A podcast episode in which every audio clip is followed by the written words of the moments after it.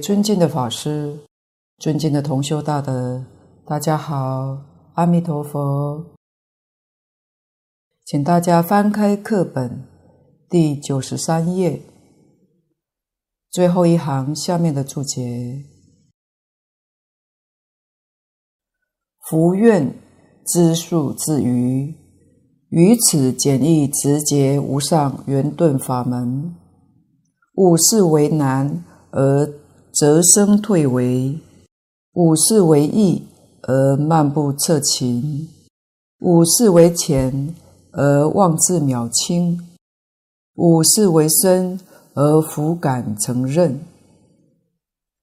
这是蕅益大师苦口婆心劝导我们。蕅益大师是佛菩萨再来。我们看他的言语、言辞是多么谦虚，福愿几乎是恳求的口吻。知是出家人，出家人穿的衣服是蓝色衣，叫知衣。素是在家人，古印度在家人穿白色的衣服，所以素。是指白衣，自余是指世间聪明人跟下愚之人，下愚是指不识字、没有读过书的人，所以知数自余这四个字，就是一切大众都包括在其中了。于此简易直接，慈是指《阿弥陀经》慈名念佛的法门。这个法门简单容易，因为简单容易，人人都能念，人人能接受，个个都能成就。直捷是什么意思呢？是直接成佛的法门。我们要知道，其他法门成佛不是直接的，是要经过很多的等级。大乘法门里面，菩萨有五十一个阶级，就不是直接。唯独这个法门是直接成佛，当中五十一个阶级，通通都没有。所以它是直接的，因为直捷那就是无上圆顿法门，圆满到了极处。顿是讲快速顿超，顿超在所有一切顿超法门里面，这是第一法门，这就是难信之法。可是我们不能把它看作太难。看作太难就不敢修，不敢学了；也不能看得太容易，太容易就掉以轻心，自己不能成就；也不能看它太浅。《阿弥陀经》有许多人把它看浅了，没有瞧得起它，不肯修学，认为修学念佛法门。感觉到没有面子似的，也不能把它看得太深。这个法门确实是最深奥的，师尊都说这是佛果地上的境界，唯佛与佛方能究竟，非九界众生自己能力所能够理解的。九界包括等觉菩萨。所以，等觉菩萨也要得到佛力加持，他才能理解，才能说得出来。等觉菩萨尚且如此，何况我们薄地凡夫？他真的是深，但这个法门修学起来非常简单，非常容易。信愿持名，你看多简单。无量法门里面没有一个比这个更简单，没有一个法门比这个更容易。这是一切法门做个比较。我们面前的问题就是信愿持名这四个字，你能不能真做到？真做到，西方净土你就有份。假如还是三心二意，信愿持名四个字没有做到，往生就没份了。一心称名是真正能不能往生的关键，我们一定要把握做到。简单说，心里头只有阿弥陀佛，除阿弥陀佛之外，什么念头都没有。什么心思都没有，这就是信愿持名，就是一心正念。后面又重复前面所说过的，盖所持之名号，真实不可思议，名号功德不可思议，怎么不可思议法？前面说过了。而且讲得很详细。盖是发语词，我们所持阿弥陀佛的名号，名号确实是不可思议的境界。为什么呢？所持之名号，就是我们这一念心，能持之心性，亦真实不可思议。能持的心性就是能念的心，能念的心不可思议。为什么？真心，信愿持名就是真心，就是一心。这不是普通凡夫用的三心二意，这是真心，真心功德不可思议。真心是能感，佛菩萨是所应。感应道交，真心就是真诚之心。所持的名号，名号功德不可思议。从理上说，是真如本性，虚空法界的德号。阿弥陀佛是无量。从事上说，是阿弥陀佛本愿功德的名号。也就是说，念这个名号与阿弥陀佛四十八愿的功德相应，所以持一生则一生不可思议，持十百千万无量无数生，生生皆不可思议也。这段文里面，古德跟我们讲，它含有三要。所念的佛是净要、境界；能念的心是心要，能所不二；心佛一如是法门要。要是妙的意思，玄妙之极，不可思议。心、境、法门这三个都不可思议。蕅益大师他的要解也不可思议。这部要解注解的实在太好了，难怪印光大师赞叹不已。印光大师的赞叹是真实语，恰到好处，实实在在把阿弥陀佛一切诸佛度众生的心愿都说了出来。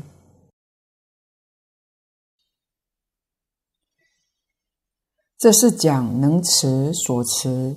具不可思议，我们能够抓到这个纲领，依教奉行，这一生当中决定成就，也就是说能够得生。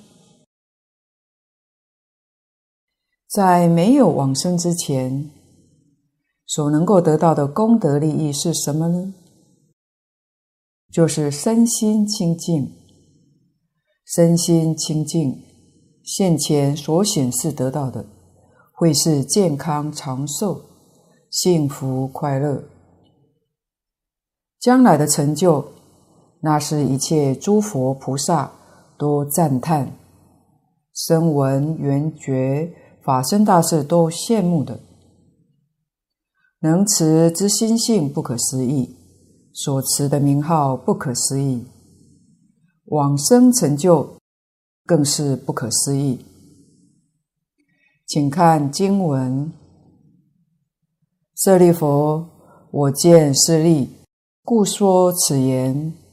若有众生闻是说者，应当发愿生彼国土。这是劝愿，劝我们往生西方极乐世界，亲近阿弥陀佛。这是第二次的劝勉。经文里面“我见是利”这句话非常重要。我是释迦牟尼佛自称，利益是佛亲眼所见的。见到西方世界一阵庄严，往生的人，无论是什么样的身份，即使恶道众生，生到极乐世界，也都圆证三不退。这种殊胜的利益，是一切诸佛刹土里面都没有的。这是佛亲眼所见。因此，才劝勉我们往生到极乐世界。看注解，我见者，佛眼所见，究竟明了也。在十法界里面，人类总以为自己很聪明，看一切事情都没有看错。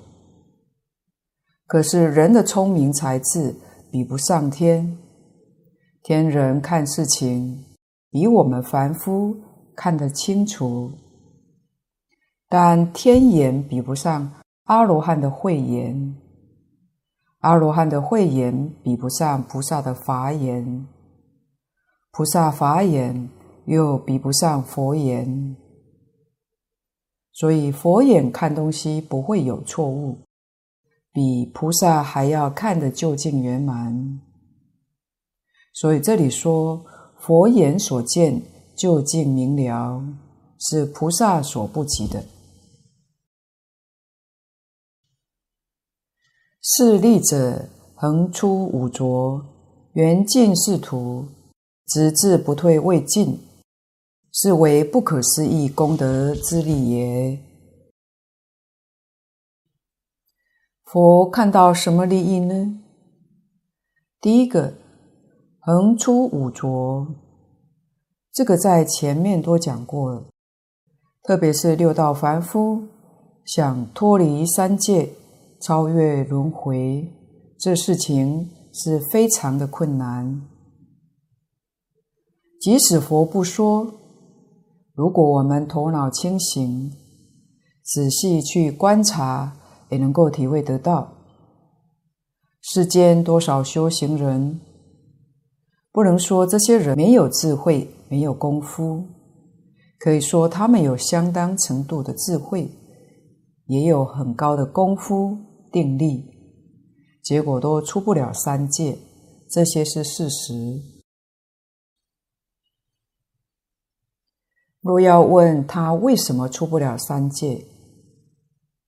我们从大乘经典里面可以明白，就是见思烦恼实在不容易断，真正断了见思烦恼，才能超越三界。所以要明白六道轮回是如何产生的。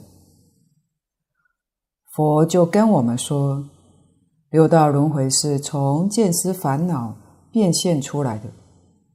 换句话说，你只要有见思烦恼，就有六道轮回。见思烦恼断了，六道轮回就没有了。这就叫超越。在佛门里面，小乘阿罗汉国，四果罗汉，见思烦恼断了。超越轮回。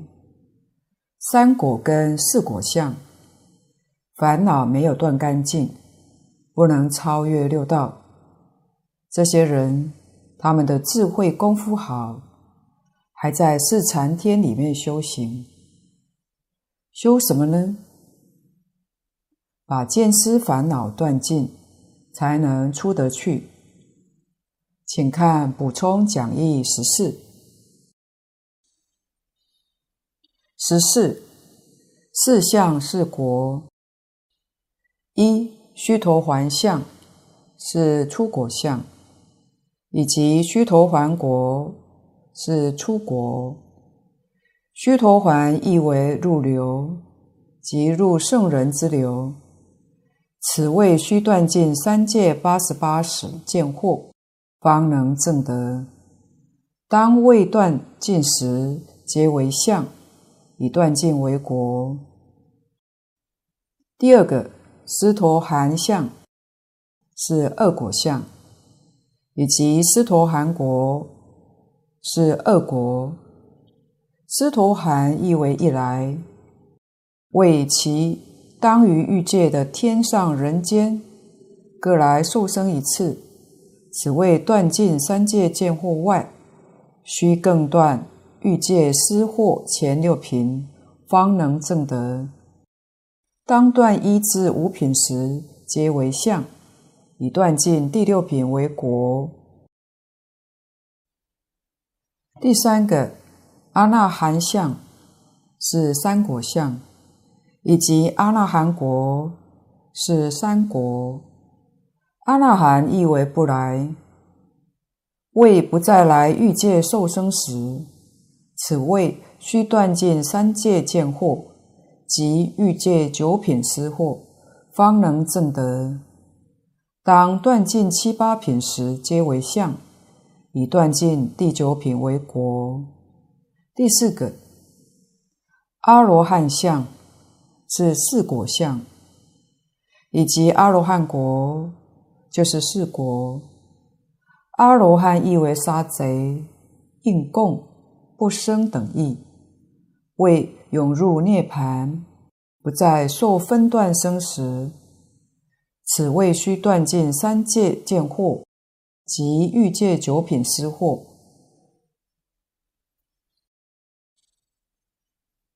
并色界、无色界、八地七十二品思惑，方能证得。为断尽上二界七十二品时，皆为相；以断尽，则为国。所以见思烦恼也是无量无边。佛讲经说法，为了方便起见，把它归纳成十大类，见惑五大类。思惑五大类，归纳成十大类。见惑里面，见就是见解的烦恼，见解错误。我们讲看法看错了，这一类的烦恼叫见惑。有五大类。第一个是身见，众生都迷惑身是我，身是自己，这是个错误的见解。身不是我，但哪个人不把这个身当作我呢？身到底是什么呢？是我所有的，不是我。譬如衣服是我所有的，这不是我；身体也是我所有的，跟衣服一样，不是我。这个一定要清楚。迷惑颠倒的人，把身、衣服当作我，这就颠倒错误。这是第一个看错了。第二个错误就是边见，边见就是执着两边，用现代话讲就是相对的。确实，西方科学家发现相对论。我们世间人都是生活在相对的世间里头，相对是错误的，不是真实的。真实的，佛讲一真法界，那才是真的。由此可知，一真法界以外，十法界都是相对的，这是个错误的看法。另外两种是我们所讲的成见，某人成见很深。成见有两种，一种是在因上，另一个是果上。因与果，在这上面发生了成见，这些是错误的。因上的成见叫戒取见，果上的成见叫见取见。这两种我们称之为成见很深，这也是错误的。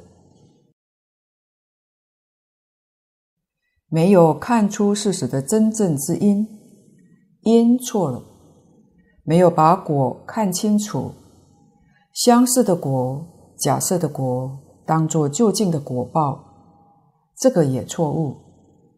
譬如说，是禅天，是空天，这在三界之内，虽然寿命很长，它还是有生死，它不是真实的。有许多人把天当作究竟，认为升天就得永生了。永生这个概念跟佛法里面讲的涅槃意思是一样。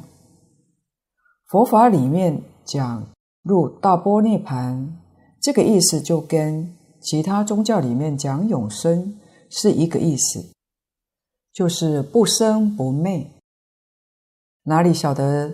是禅是空天，还有生灭，所以它不是究竟。把天当作究竟的果报，果上的错误，这是错误的见解。升天，举最简单的例子，佛告诉我们，天有二十八层天，每一层里面境界不相同。果报不相同，因也不相同。佛说单修十善，上品的十善可以升四王天，可以升忉利天。这是单修十善，这是欲界六层下面两层。往上去，欲界上面还有四层：阎摩天、多帅天。化乐天、他化自在天，单单修十善不行，还上不去，还要另外加一点定功。换句话说，心地清净，清净心，这个定功他没修成，不能说他没有，确实有定功，但是还不到家。如果定功真的修成了，就到初禅去了，超过欲界到色界天去。色界天离欲了，欲是什么？佛把它归纳成五大类：五欲，财色名食睡。由此可知。初禅以上，财色名食睡的念头没有了，不但是没有，念头都没有了。如果是没有，还有这个念头，这个定叫未到定，它不能到初禅，它可以到欲界的上面四层。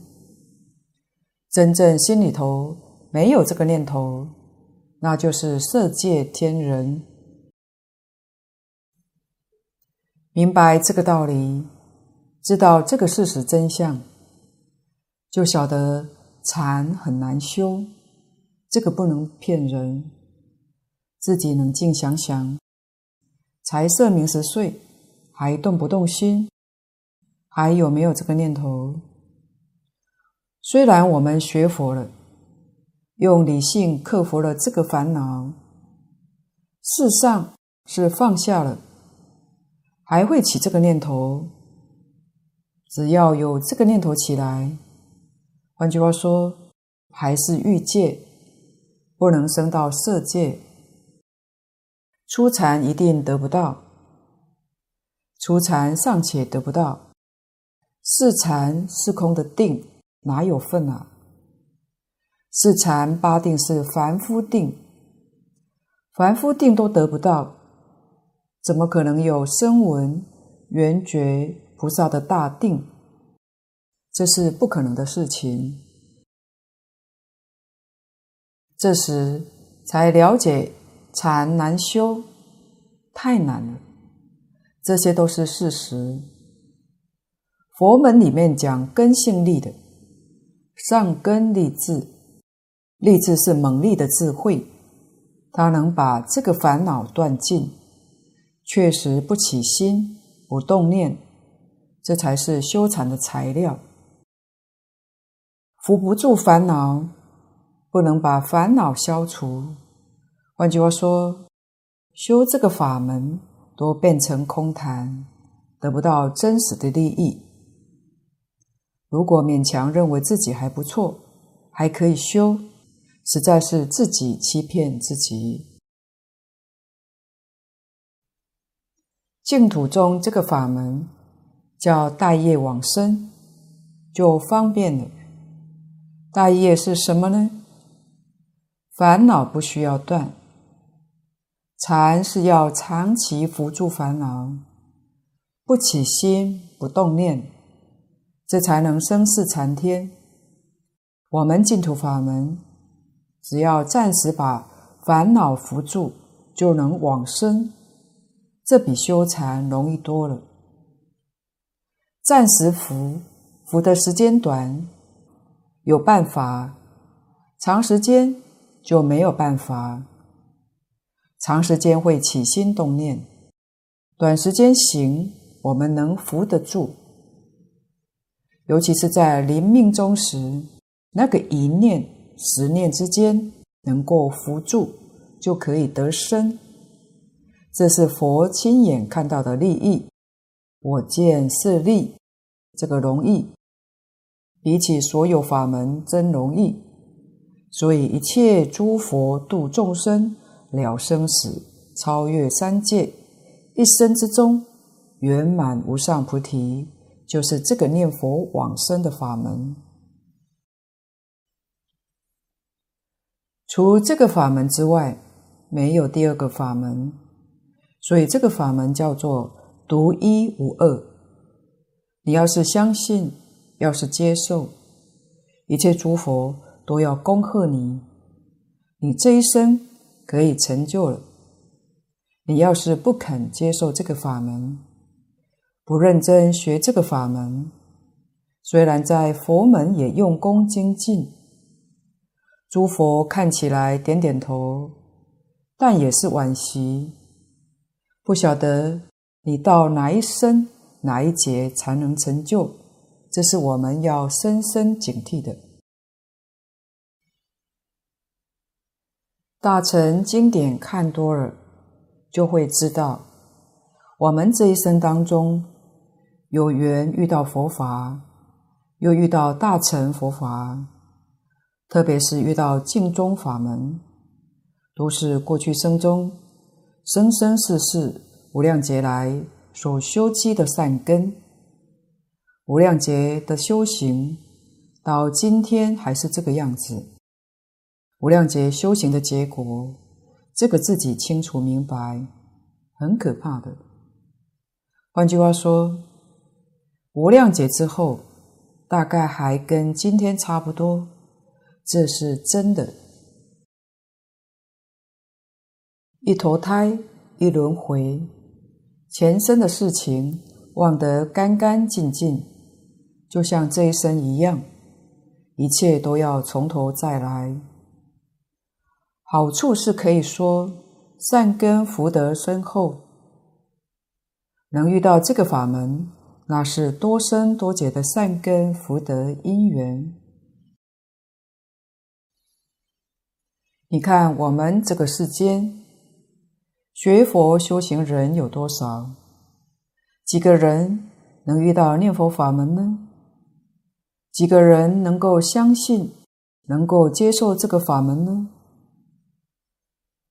我们就可以明了，我们过去生中比他们的善根福德深厚，所以能够遇到。他们没有机会遇到，遇到也不相信，这就证明我们的善根福德比较深厚。但是要想想，这一生错过了，无量劫之后，我们的成果大概跟这一生差不多，我们必定也会遇到这个法门。再不相信，再不接受，那就无量劫之后。再加上无量劫了，生死轮回太苦了，何必多受罪呢？这就是诸佛如来为什么都要劝我们。世尊在这里一而再、再而三地劝我们求生西方极乐世界，因为这个利益太大了。第二个利益是圆净净土。这个利益是无比的殊胜，一般菩萨实在讲，别教里头都没有，别教的佛都没有能圆净净土。各位要晓得，别教初地菩萨等于圆教初住，初地菩萨破一品无明，到等觉到佛只破十二品无明。在别教里面成佛了，但是在原教的地位，破十二品无明是第二行位的菩萨，十住菩萨破十品无明，初行、二行，所以别教的佛等于原教二行位的菩萨，比原教八地差远了。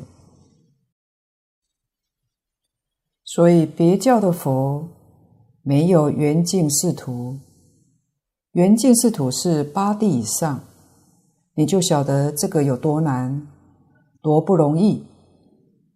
净土往生的人，同居土下下品大业往生，生到西方极乐世界，就圆净净土，这是真正难信之法。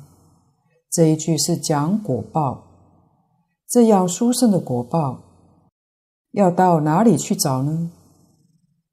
现在可以说不费功夫就能得到，这都是阿弥陀佛本愿威神的加持。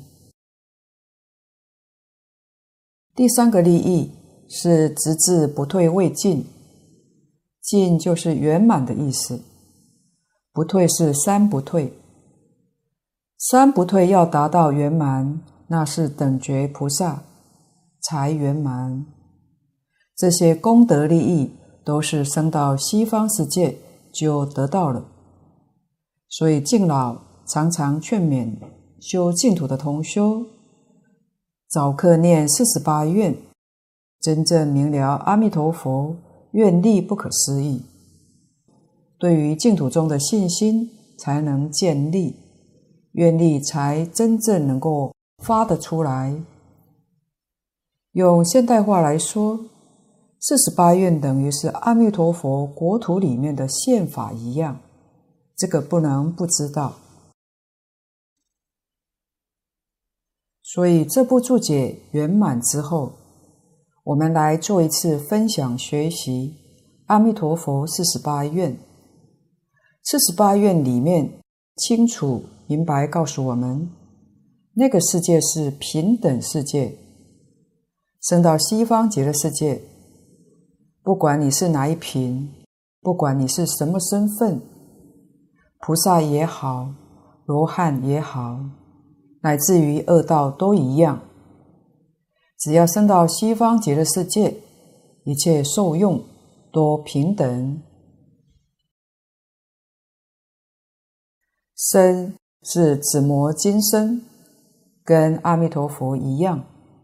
相好庄严，也跟阿弥陀佛一样。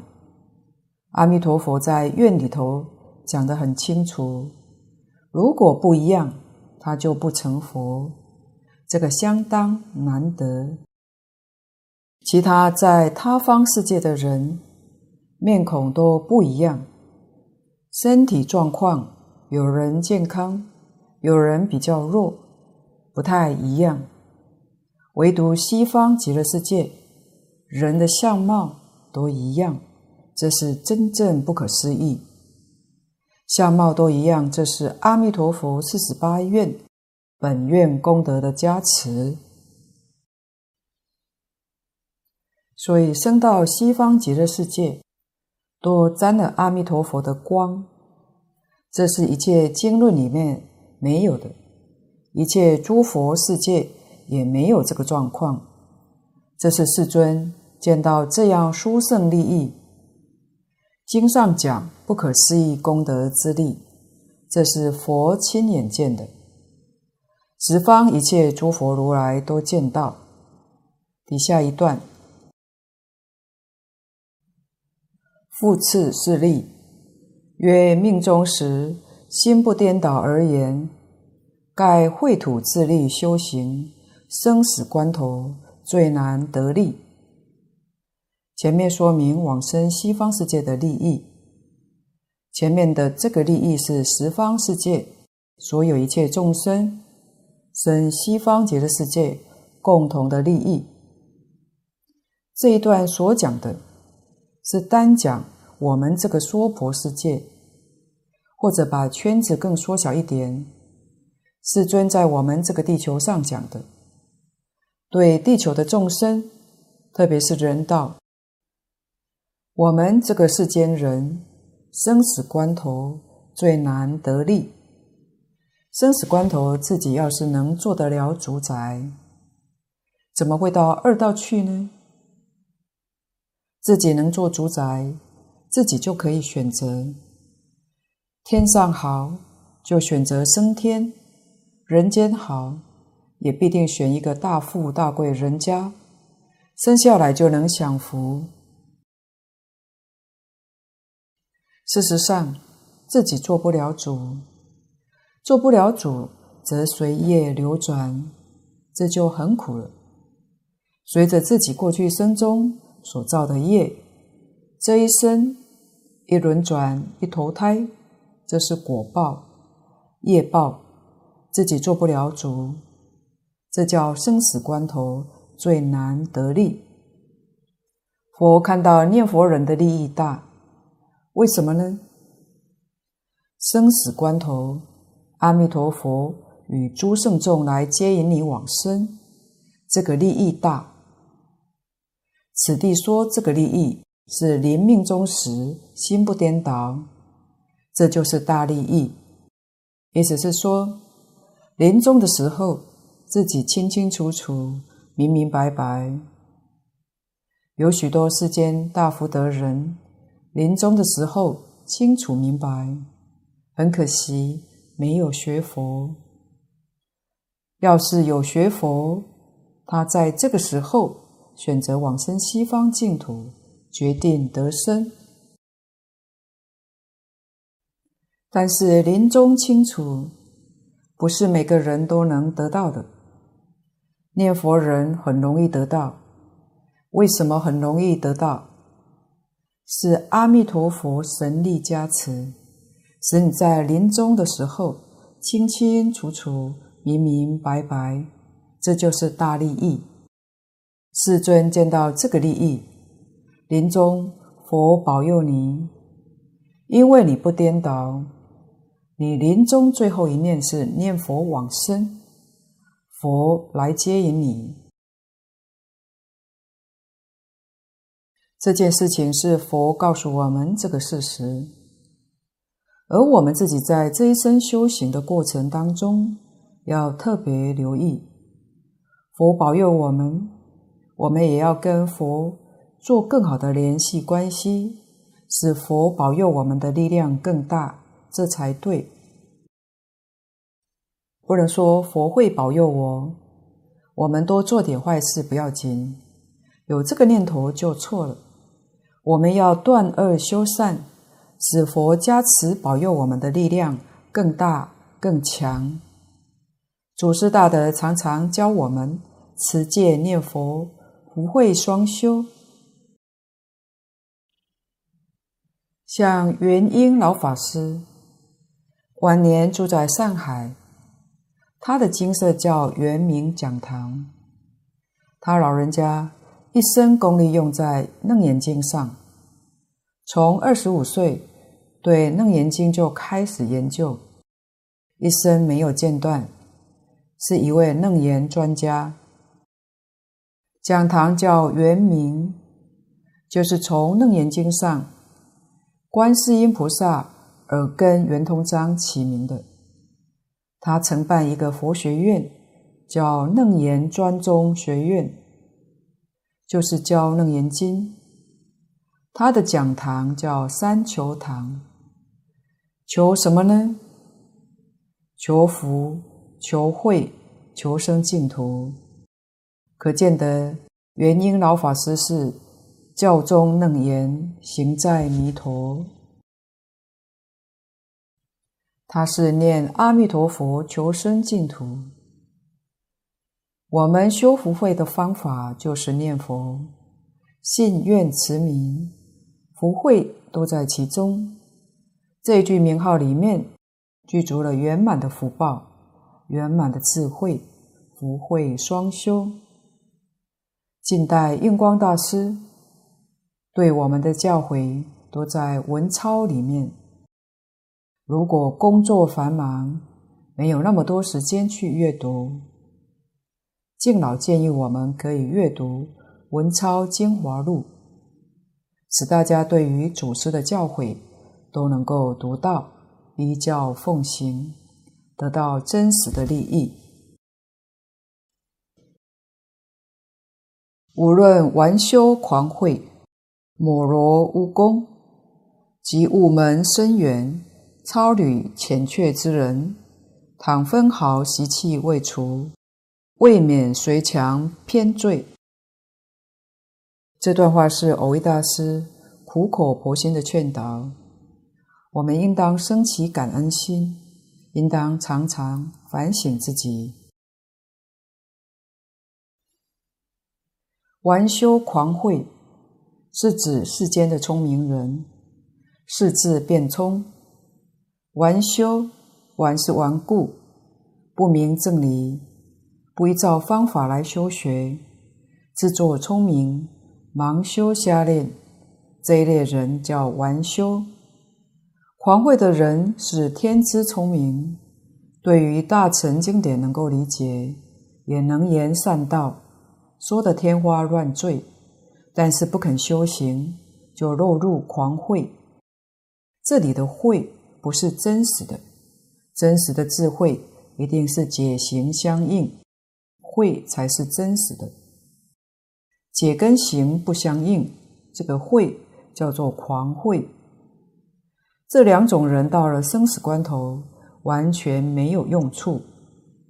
换句话说，不能了生死，不能出三界。摩罗无功，是讲他们没有功夫、没有成就的意思。底下说即悟门深远，这是讲真实修行的人，这不是狂慧。也不是玩修，是说悟门深远的人。这个在历史上有个例子，就像草堂清禅师，是一位有解有行的修行人，也是禅宗一代祖师。尤其是出家大德的高僧，供养的人就很多。信徒当中有一位姓曾的夫人。常常供养老和尚，老和尚对他很感谢。这一感谢，麻烦就来了。死了以后，就投胎做他的儿子。这位禅宗大德，因为有定有慧，所以再来就有智慧、有福报，以后做到宰相。一世的修行。换来生为一位宰相，这还算不错的。享人间福报去了，福报享完了，那就一世一世往下堕落，不会往上走。所以有一念的贪爱留恋就完了。这是讲悟门深远的人。超理前阙是指持戒，持戒非常精严。这都是讲真正的修行人，令人非常佩服的。但是要记住，倘分毫习气未除，我们要注意这个分毫习气。在佛门里面，应该有不少人知道三生石的故事。三生石的故事是讲圆泽法师、理圆居士这两个人的故事。圆泽禅师他是禅宗的一位大德，跟理圆居士交情非常好。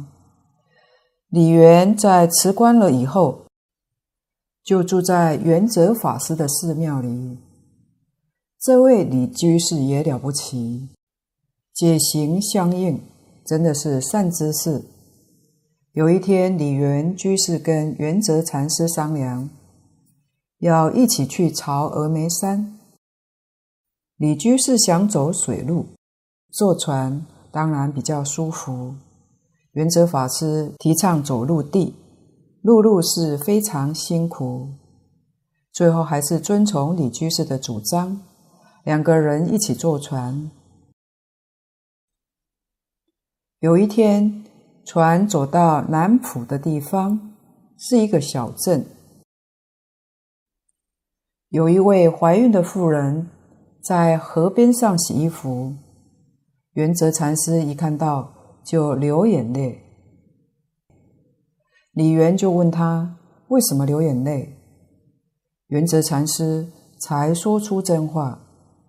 他说之所以不愿意走水路，就怕遇见他。他已经怀孕三年，就等着他去投胎。如果我不遇见他，也许能够躲得过，今天见到了，没有办法躲不过，明天就要去投生了，就把后事料理告诉李元。三天之后，你到这个富人家里面去敲门，来看我，我对你一笑，以这个做见证，一笑为见证。然后跟他约十二年之后，八月中秋，在杭州天竺寺外面那个地方碰面。想想看，这位禅师是真正有神通，有这样的能力，知道过去、现在、未来，还逃不了去投胎轮回。为什么呢？习气未除。假如他要是念佛带业往生，那就没有问题。未除的习气可以带走，可以带业往生，不求往生，完全靠自己的力量，太难了。所以强者先迁。由此可知，这个世间无论是中外。做大官、总统、首相、部长的、发大财的，都是过去世的修行人。过去生中大修行人，他们就是习气未除，不肯求生西方极乐世界。今天在人间享富贵，这一享受富贵，就把佛法都忘得一干二净。要知道，享富贵几乎没有不造业的，所造的业报，将来也一定受果报的。敬老说过，在中国历代帝王当中，最难得的是清朝乾隆皇帝，对于国家民族有了不起的贡献，但他造的业也不少。功与过一比较，差不多就拉平了。换句话说，他多生多劫修的善福，一生当中享尽了，造的业抵消光了，随业受报，免不了还要堕落，一世就不如一世，这是值得我们警惕的。所以人不能不修福，不能不积德。乾隆皇帝对后人最大的贡献，就是编《四库全书》，这是大福德，在历史上是空前的。《四库全书》现在由台湾翻译，流通到全世界。目前全世界有许多大学图书馆里面已经有收藏，所以应该不会再失传了。现在敬老发起全书制药的研究学习。也积极在大量培养师资中，不但华人世界有福，都能读到古圣先贤的教诲，同时也只是发心翻译成各种世界主要的外国语言，流通到全世界，让世人都能够认识到中华传统的优良文化，都能够得到古圣先贤的教诲。建立起全世界人类的共识，这样才能真正达到世界和平，能使人人都能得到古圣先贤宝贵教诲的真实利益。净空老法师做出这个贡献也是空前的，所以我们起心动念，要想到广大人群的利益，这就有大福，是真智慧。不要为个人着想，不要为一个家着想，这个太小了。这个修福积德非常有限，一定要把心量拓开，为整个佛法着想，为一切众生的真实利益着想，这样就对了。